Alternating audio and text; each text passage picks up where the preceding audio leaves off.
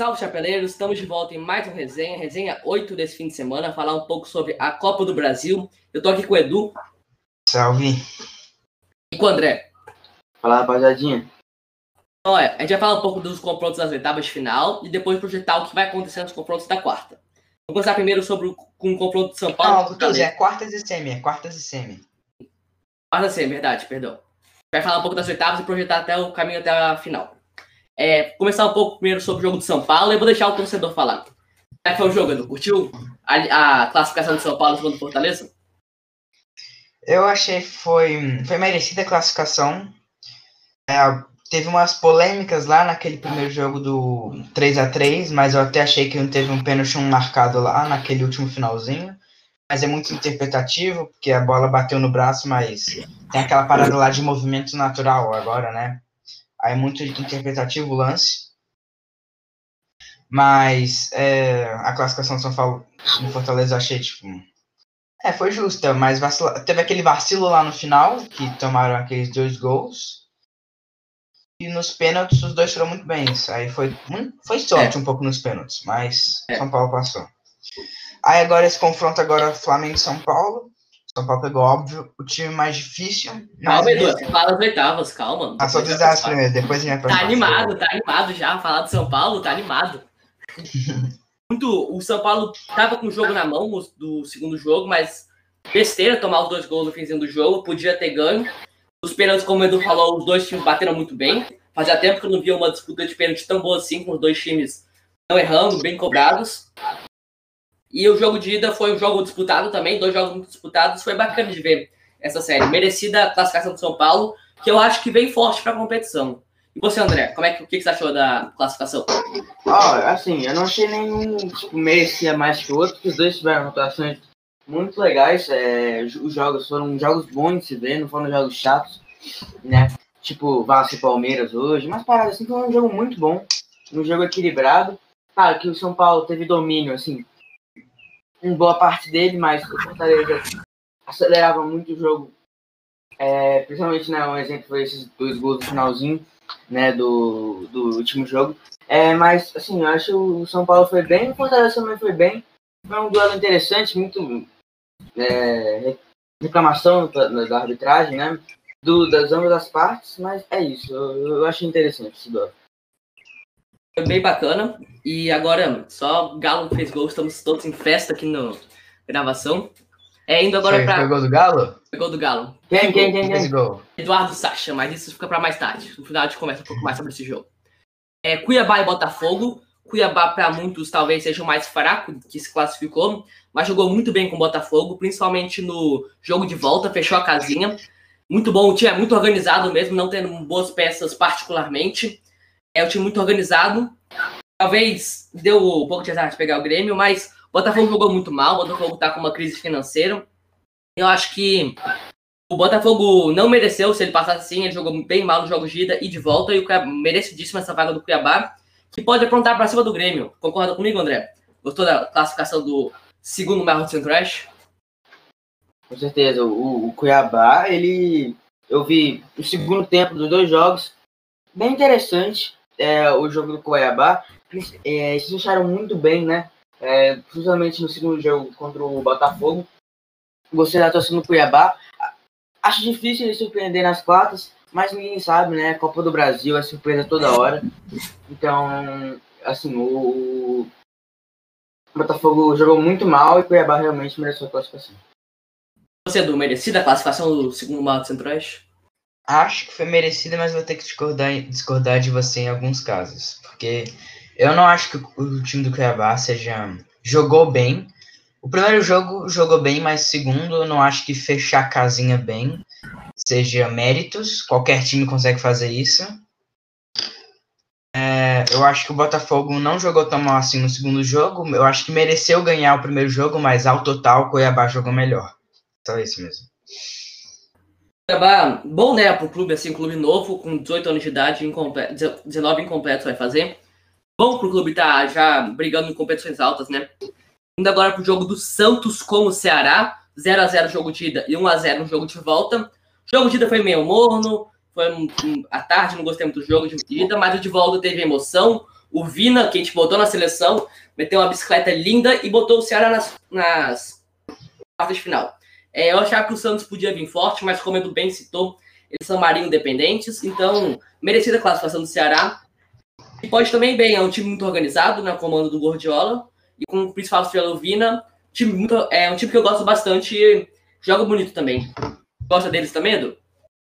Gosto muito, os dois times do, Ceará, do Ceará estão jogando muito bem, que é o Ceará e o Fortaleza. Eu acho que o, o elenco do Fortaleza. Do, não, do Ceará é mais forte, mas o Fortaleza joga melhor. E tirando essa, essa rivalidade um pouco de lado, eu achei o jogo, o primeiro jogo, como você disse, 0 a 0 raramente é um jogo bom, um jogo feio. E o segundo jogo, acho que o Ceará passou com méritos, que nem eu disse nos outros podcasts, é, que o Santos é muito dependente do Marinho e quando ele não brilha, o Santos não joga bem. Não é que seja culpa do Marinho, ele não jogou mal, mas também não fez uma brilhante partida.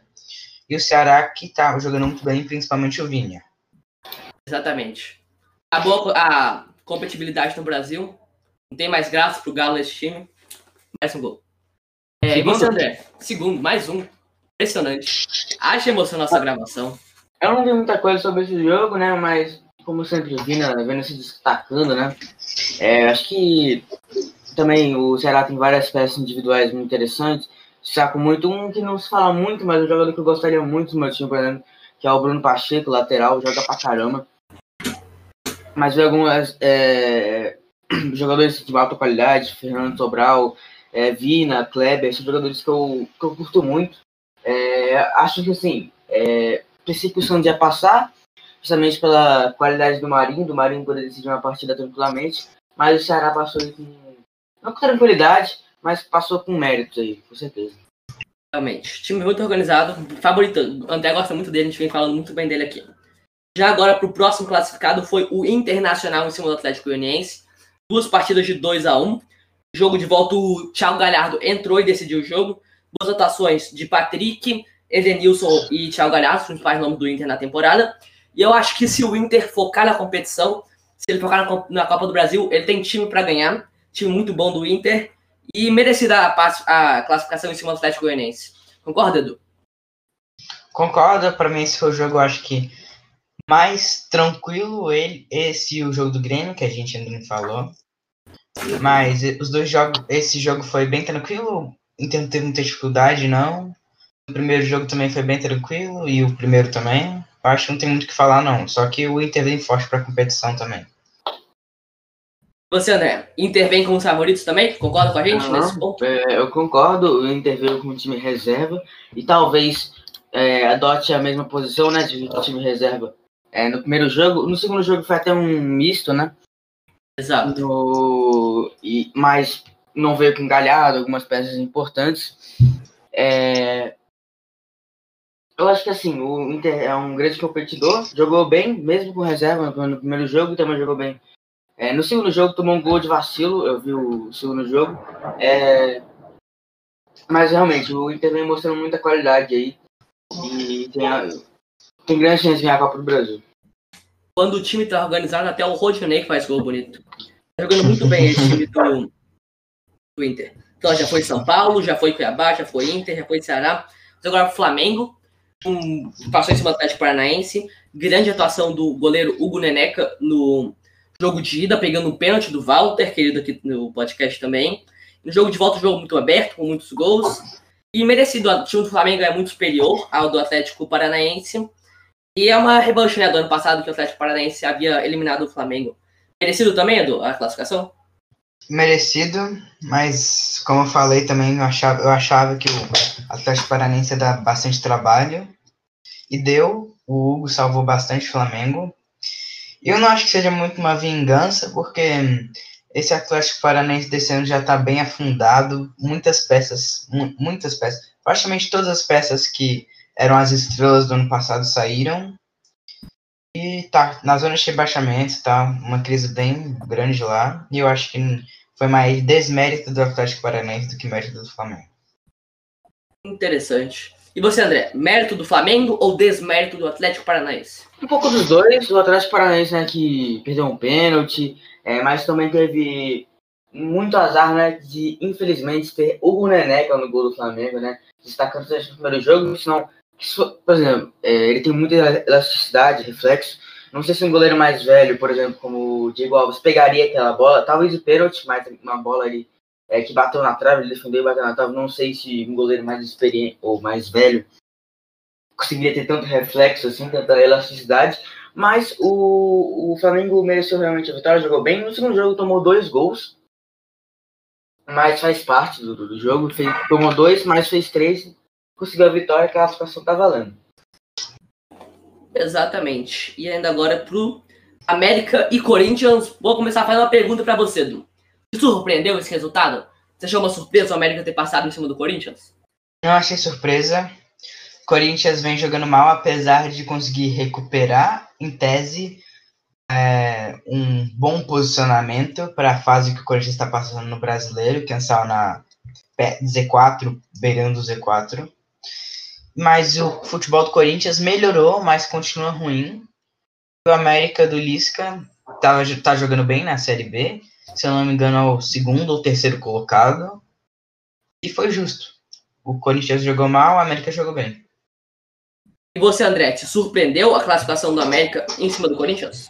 Eu sei que o Corinthians vai passar, mas é Lisca doido, pô. Lisca doido tá acostumado já. Lisca doido, um monstro, é, inteligente nas táticas e tudo. Fez um bom primeiro, primeiro jogo. No segundo, deu uma segurada e foi decidido aí por dois pênaltis o jogo.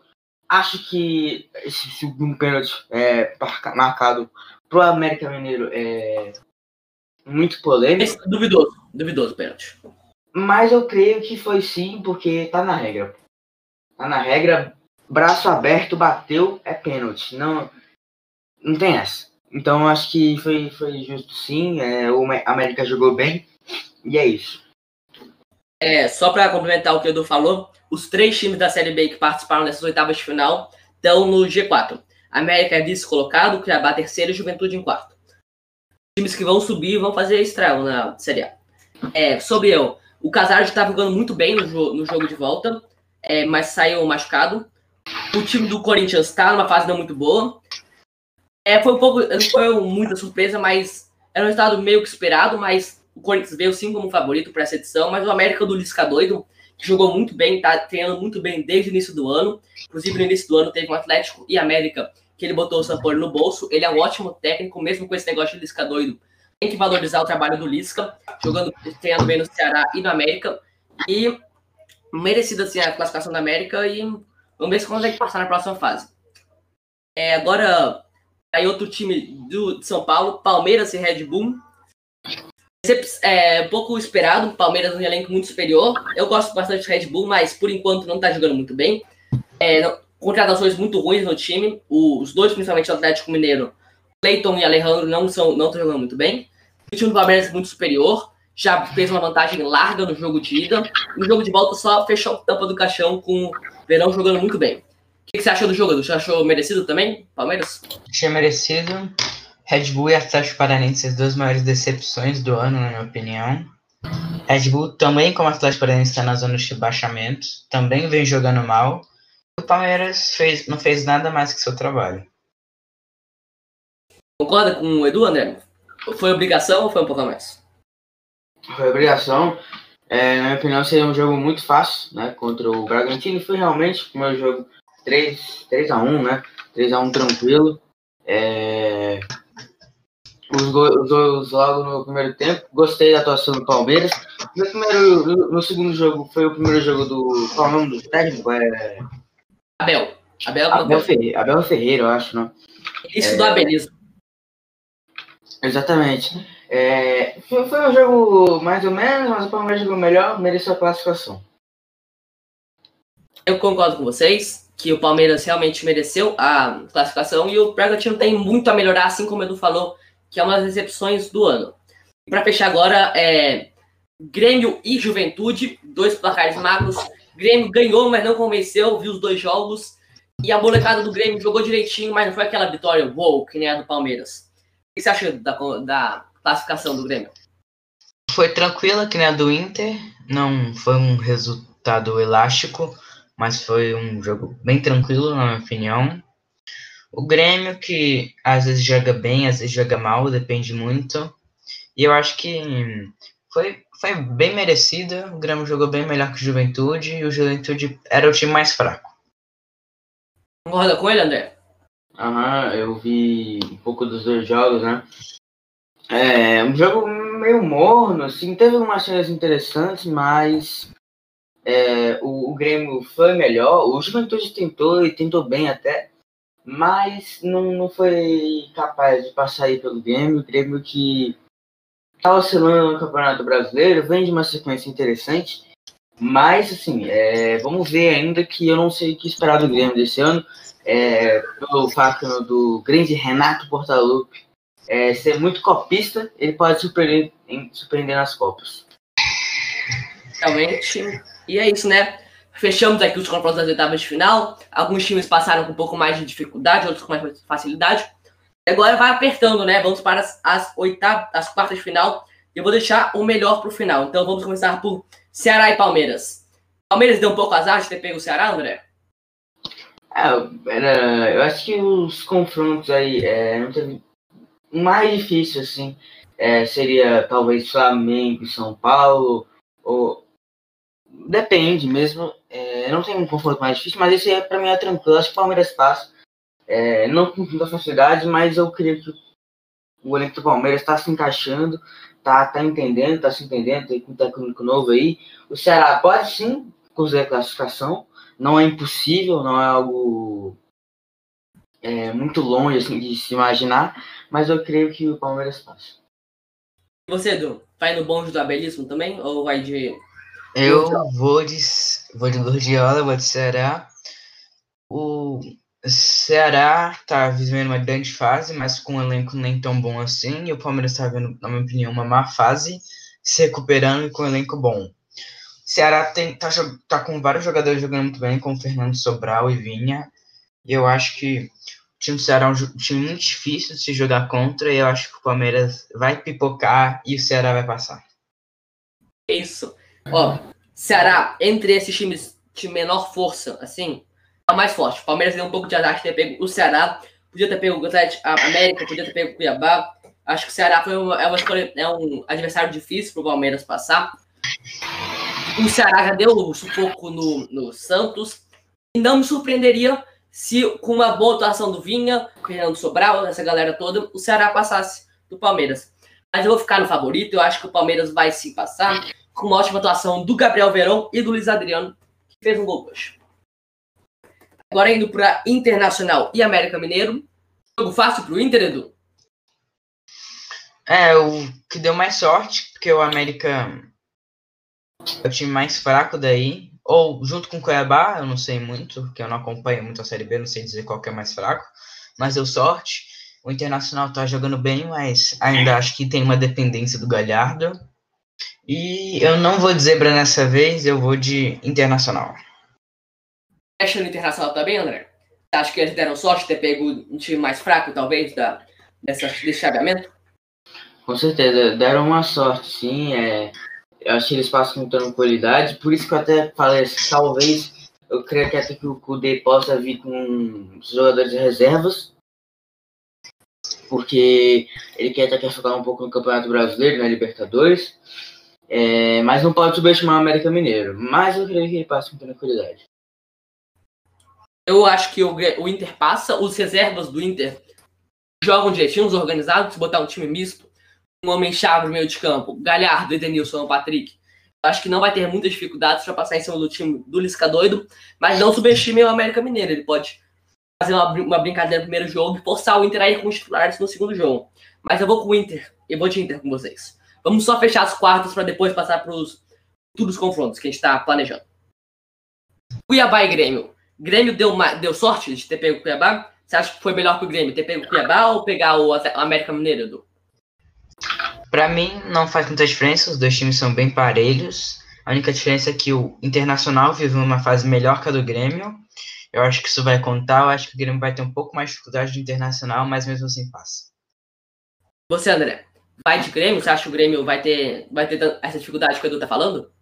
O Grêmio vai ter uma dificuldade, deve um pouquinho de dificuldade com Juventude, que é um time um pouquinho pior que o, que o Cuiabá. Acho que o Cuiabá ainda tem mais qualidade que o Juventude.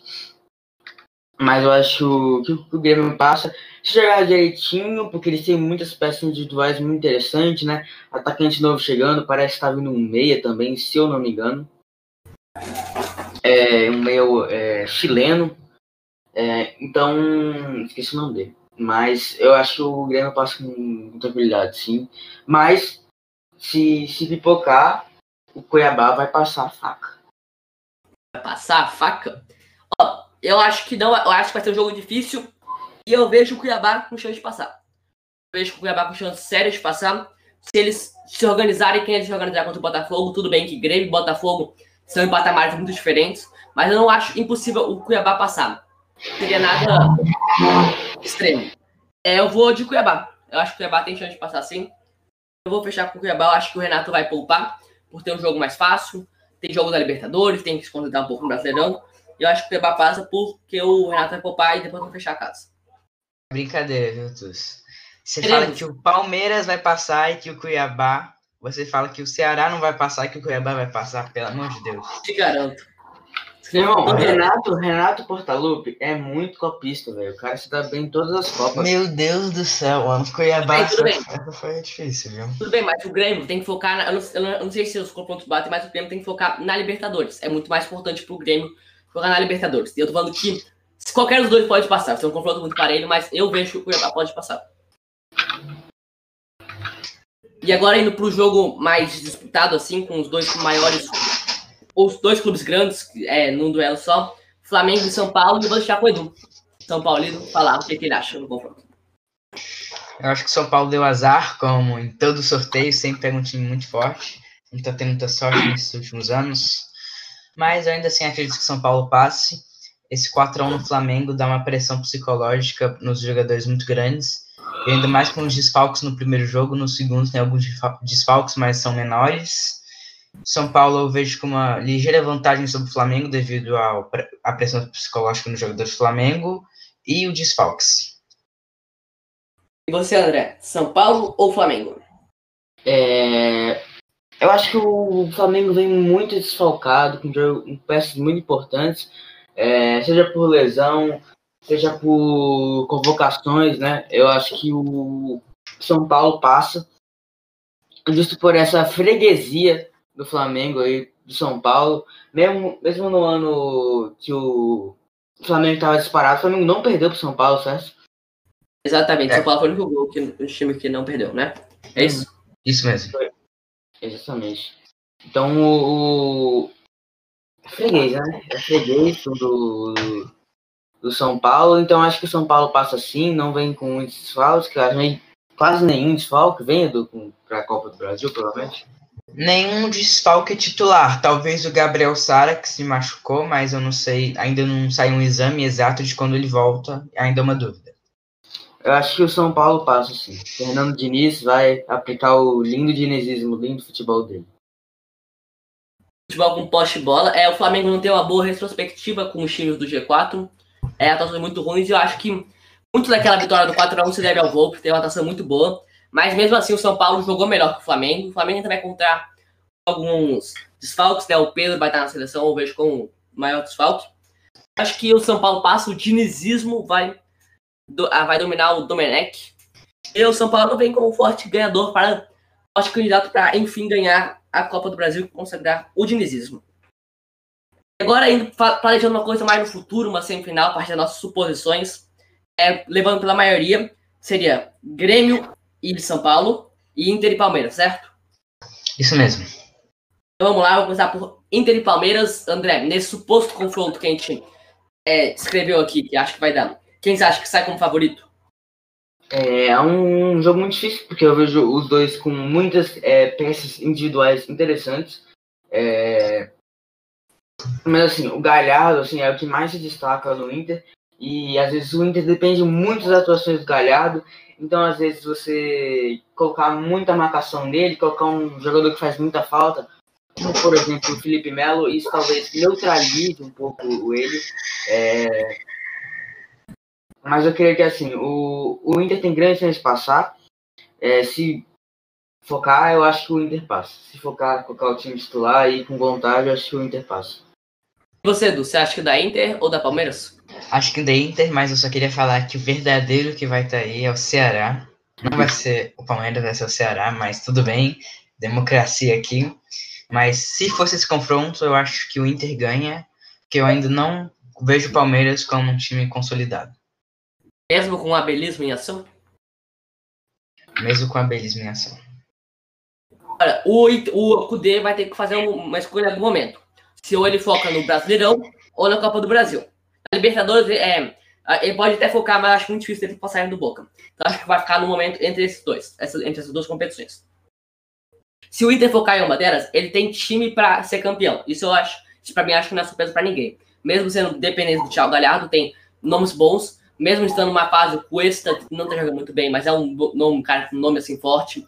Marcelo Lomo, goleiro, que também é, alguns torcedores não estão gostando muito, mas é um nome forte. Tem time para ganhar. Se ele focar na Copa do Brasil, acredito que eles passam do Palmeiras. Se eles focarem no Brasileirão, acredito que são sérios candidatos ao título. Levando em consideração que eu acho, eu acho, se eles fossem escolher, focaria nessa Copa do Brasil, acho que eles passam sim no Palmeiras e chegam à final. Edu, para você, quem que vai, quem que pode enfrentar o Inter na final? São Paulo ou Grêmio? Achando que o Cuiabá, claro que é o Cuiabá mais democracia aqui. ai, ai. Eu acho que São Paulo passa porque eu acho que uma classificação dessas para um time que tá levando tanta porrada ultimamente eleva a confiança do time lá no alto. O, o São Paulo vem uma sequência muito bem no Brasileirão e essa vitória do Flamengo, suposta vitória do Flamengo, iria consolidar o momento do São Paulo, o bom momento do São Paulo. E o, nós não sabemos exatamente como o Grêmio e o São Paulo vão estar tá no, no dia do jogo, mas sup, vamos supor que o Grêmio continue nessa má fase, eu acho que o São Paulo passa. E você, André? São Paulo para pegar o Inter nessa suposta competição que a gente está falando, né? Suposto chaveamento na final? Grêmio. É, Renato Portaluppi nunca, nunca, nunca pipoca numa semifinal dessa, a não ser contra o Flamengo, mas eu acho que o São Paulo não tem tanta qualidade para fazer o que o Flamengo fez. É, Renato Portaluppi, como eu disse, é um técnico muito copista, vai muito bem nas Copas. Eu acho que o Grêmio, a gente vai ter um Grenal na final da Copa do Brasil. Você acha? Nossa, Grenal na final da Copa do Brasil ia ser massa. Mas ele vai ter que focar em uma Copa. Ou ele foca na Copa Libertadores, Copa, ou na Copa do Brasil, André. Tem como ser copista nas duas. Exige muito do time. Eu se eu não me engano. Nunca então, duvide Renato Portaluppi. Mas eu acho que eu vou duvidar e eu vou de Dinizito na final. São Paulo, como o Edu falou, caso isso aconteça, passe do Flamengo, vai estar tá com um psicológico bom, vai estar tá, o time sentindo tá, confiança. E mesmo se o Flamengo passar, aí eu acho que o passa do Grêmio, para mim, o ganhador do duelo de São Paulo e Flamengo vai estar nas finais. Mas todos sabemos que a verdadeira final seria Cuiabá e Ceará. Você. E aí nessa é... final de Inter e São Paulo? É, eu, eu acho que tá ativando um pouco o clubismo agora porque eu quero muito que acabe essa seca de títulos e finalmente São Paulo também ganhe a Copa do Brasil, que é um título inédito. Eu acho que o grande problema desse time é o psicológico mesmo, que chega num. Essa é a pressão do São Paulo atualmente, qualquer jogador que for lá tem uma pressão enorme da torcida, tá a, sem contar a Sul-Americana, tá há 12 anos sem ganhar um título importante. É uma pressão gigantesca para mim, é o time com mais pressão se você for um jogador que jogue lá. Eu acho que o São Paulo na final o psicológico, esse, essa questão do psicológico vai sair e o São Paulo vai se dar bem. Então, aqui eu estou consagrando o São Paulo como campeão. É o famoso clubismo, né, André? Com certeza, né? Galhardo amassaria hat-trick em todos os jogos contra o São Paulo. São dois, né? Na final da Copa do Brasil. É, são dois, isso mesmo. Não sei se mudou a regra, mas hat-trick nos dois jogos do Galhardo, tranquilamente. É, Inter amassar o São Paulo, com certeza, poder com sua genialidade na beira do campo e acabar com o São Paulo. É isso. São, Garanto é... para vocês. Quem o Inter pegar, se focar, vai passar o trator. Concordo. Cravo não, mas. Meu favorito pra ganhar essa competição. Cravo. Cravo é. É, alguém devia pegar essa parte cravo aí, só pra no futuro a gente ver que acontecer. Cravo o Inter como campeão da Copa do Brasil. É isso que você queria, né? Inter quero. campeão da edição 2020 da competição mais democrática do Brasil. É o Galhardo, um show. Melhor jogador da competição. Patrick, Edenilson, todo mundo jogando muito bem. Vai passar por América, Palmeiras, Ceará se passar também. Outros passar do Palmeiras. Inter, Flamengo, qualquer um que passa. é, Inter não. São Paulo, Flamengo, Cuiabá, Grêmio, qualquer um que chegar na final. Só se for o Grêmio. Se for o Grêmio é tenso. É, só o Grêmio o Grêmio aí ferrou, viu? Porque a freguesia do Inter pro Grêmio é um negócio inexplicável. Parece Borussia Bayern. Você respeita o Borussia.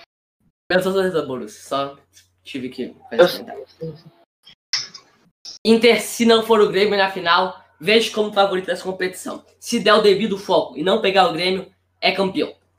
Isso é o meu pensamento. E aí, vocês, vocês acham que é plausível o Inter ser campeão, ô André? É, acho que o Inter é campeão, a não ser que o Grêmio chegue na final, que acabou já. Aí já é chato. E, o São Paulo ser visto na Copa do Brasil vai ser muito triste também, né? Depois, é o único título que o clube não tem. Perder para cima do Inter vai ser uma situação muito triste que veremos no final do ano. Seria interessante se o Palmeiras passasse do Inter e ganhasse do São Paulo. Esse é mais interessante ainda. Ó, o Grenal ou Palmeiras São Paulo seriam os dois jogos interessantes da final. Mas tudo especulação também, né?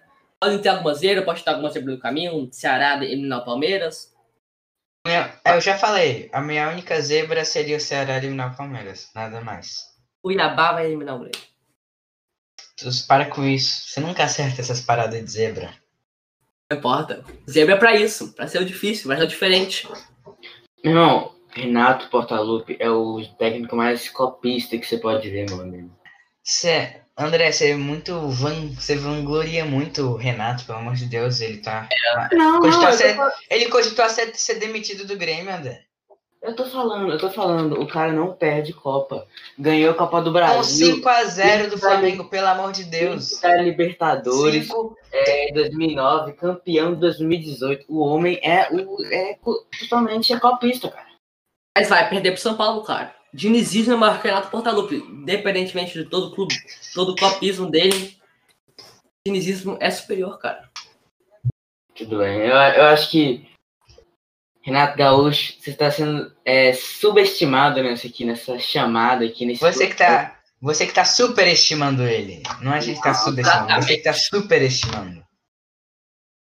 Renato Portaluppi, um gênio do futebol brasileiro. Vai ver como é que, como é que o Grêmio vai ser campeão da Copa do Brasil. Mas, mas vai ser interessante essa Copa do Brasil.